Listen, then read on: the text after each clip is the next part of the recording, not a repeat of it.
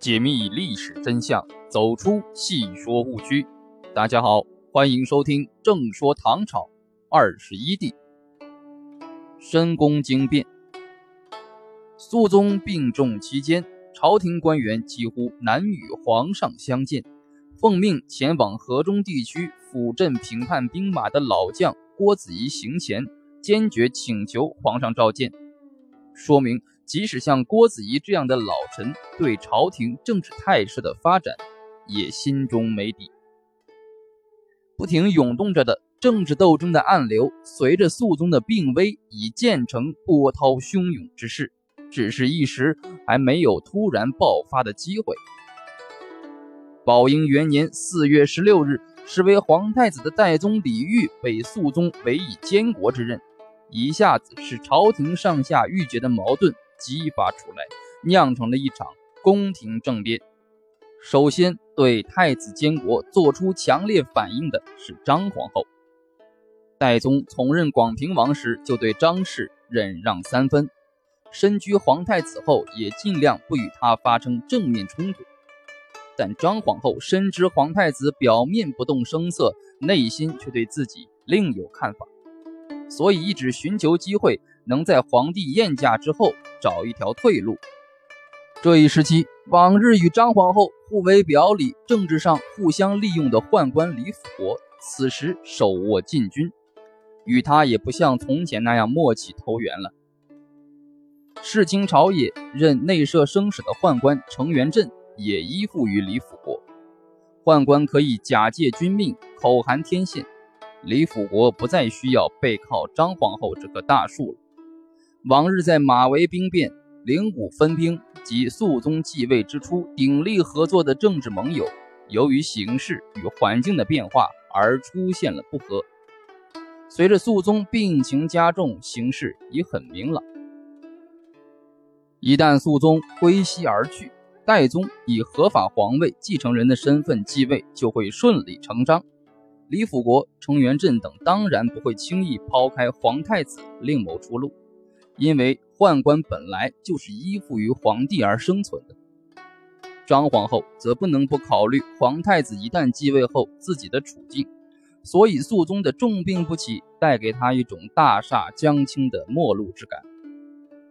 不过，面对即将引发的潜伏已久的宫廷较量，张皇后仍然挣扎着投石问路。她首先向太子发出了试探的信号。肃宗病重期间，代宗以皇太子的身份往来市集，公常要膳，衣不解带，极尽臣子之孝。就在太子前来市集时，张皇后对他说：“李辅国九点进兵，智赤皆从他那里发出。他擅自逼迁太上皇，其罪甚大。他所记者，吾与殿下。今主上弥留，辅国暗中与程元振阴谋作乱。”不可不诛，直接向代宗公开了他与李辅国之间的不和，试图劝皇太子与之联手对付李辅国。代宗何尝不知其心思？不过他没有买皇后的账，借口事虚万全而回绝了皇后。张皇后见太子不肯合作，便找来了肃宗的次子越王系。张皇后对越王说。皇太子仁惠不足以图平祸难，接着又将他计谋诛杀李辅国的打算和盘托出。他问越王：“汝能行此事乎？”越王惊喜若狂，毫不犹豫地答应下来，表示愿与张皇后一起干。张皇后暗中勾结越王系入宫，将图费力，就是密谋以越王取代代宗。张皇后与越王系。指令其心腹宦官内业者兼段恒俊，之内侍省事朱光辉等，从内侍宦官中挑选二百多名武勇之士，然后全副武装待命。张皇后打算用宫廷政变的方式来对付皇太子，也只能找借口把太子招入宫中，想在长生殿解决问题。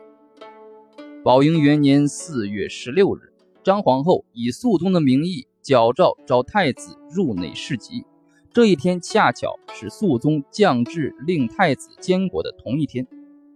从这点上看，宫廷围绕着皇位继承权的角逐，并非一朝一夕，但矛盾爆发的导火线正是代宗以太子监国。